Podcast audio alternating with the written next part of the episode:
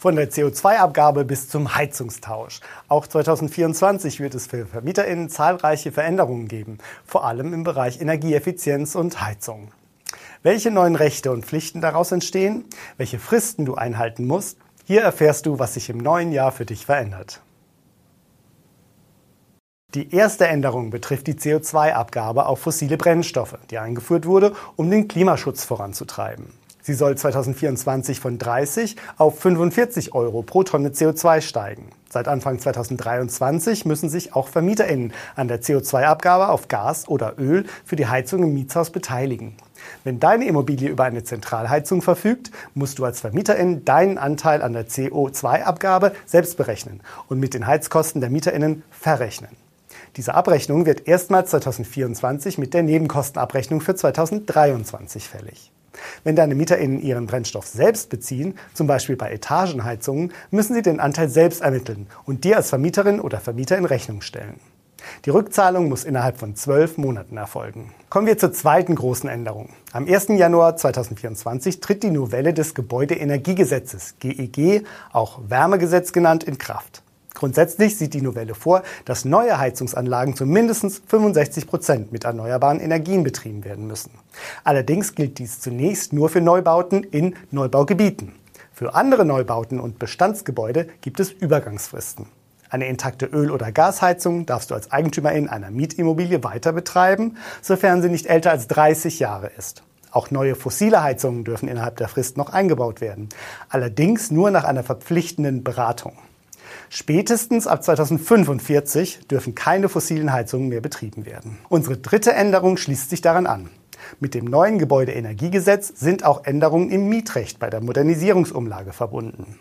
Wenn du deine alte Heizung gegen eine neue Anlage austauschst, die nach dem GEG e zu mindestens 65 Prozent mit erneuerbaren Energien betrieben wird, darfst du die Kosten auf deine MieterInnen umlegen.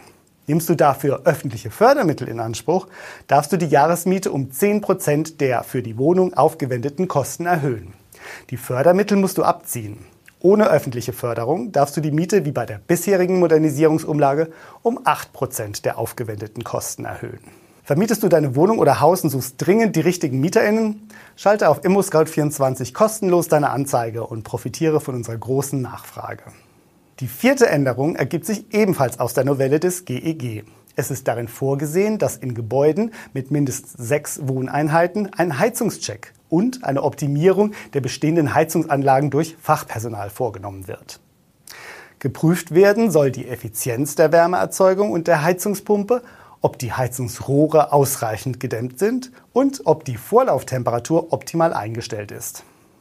Bei Heizungen, die nach September 2009 eingebaut wurden, ist der Check spätestens nach 16 Betriebsjahren fällig. Bei älteren Heizungen bis zum 30. September 2027. Kommen wir zur fünften Änderung. Auch wenn einige Wohnraumförderprogramme der KfW Bank und des BAFA wegen der Haushaltskrise des Bundes im kommenden Jahr auslaufen, wird die Bundesförderung Energieeffiziente Gebäude BEG im Sanierungsbereich fortgeführt. Das bedeutet, dass du beim Einbau einer neuen BEG-konformen Heizung in einem vermieteten Gebäude einen Teil der Kosten über Darlehen und Tilgungszuschüsse der KfW-Bank finanzieren kannst. Ab 2024 beträgt die Basisförderung 30 Prozent der förderfähigen Kosten.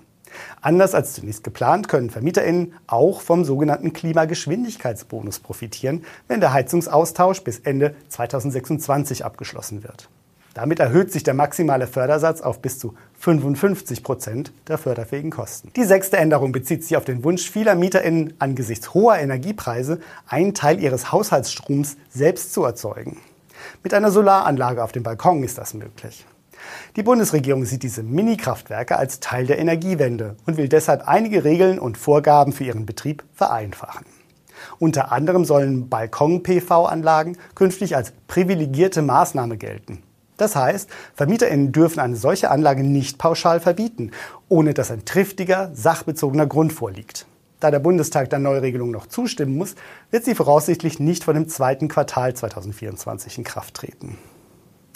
Die siebte und letzte Änderung betrifft das sogenannte Nebenkostenprivileg für Kabel-TV-Kosten, welches bereits zum 1. Dezember 2021 abgeschafft wurde.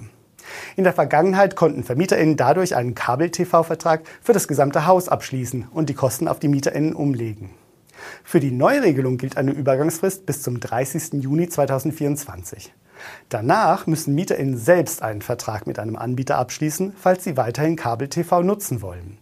VermieterInnen, die die Neuregelung noch nicht umgesetzt haben, sollten sich nun bald möglichst um die rechtzeitige Kündigung ihres Sammelvertrages kümmern. Das waren erst einmal die wichtigsten Änderungen für das Jahr 2024. Den Link zu diesem Beitrag findest du in der Beschreibung. Wenn dir unser Beitrag gefällt, schenk uns einen Daumen hoch und abonniere unseren Kanal. Vielen Dank für dein Interesse und bis zum nächsten Mal.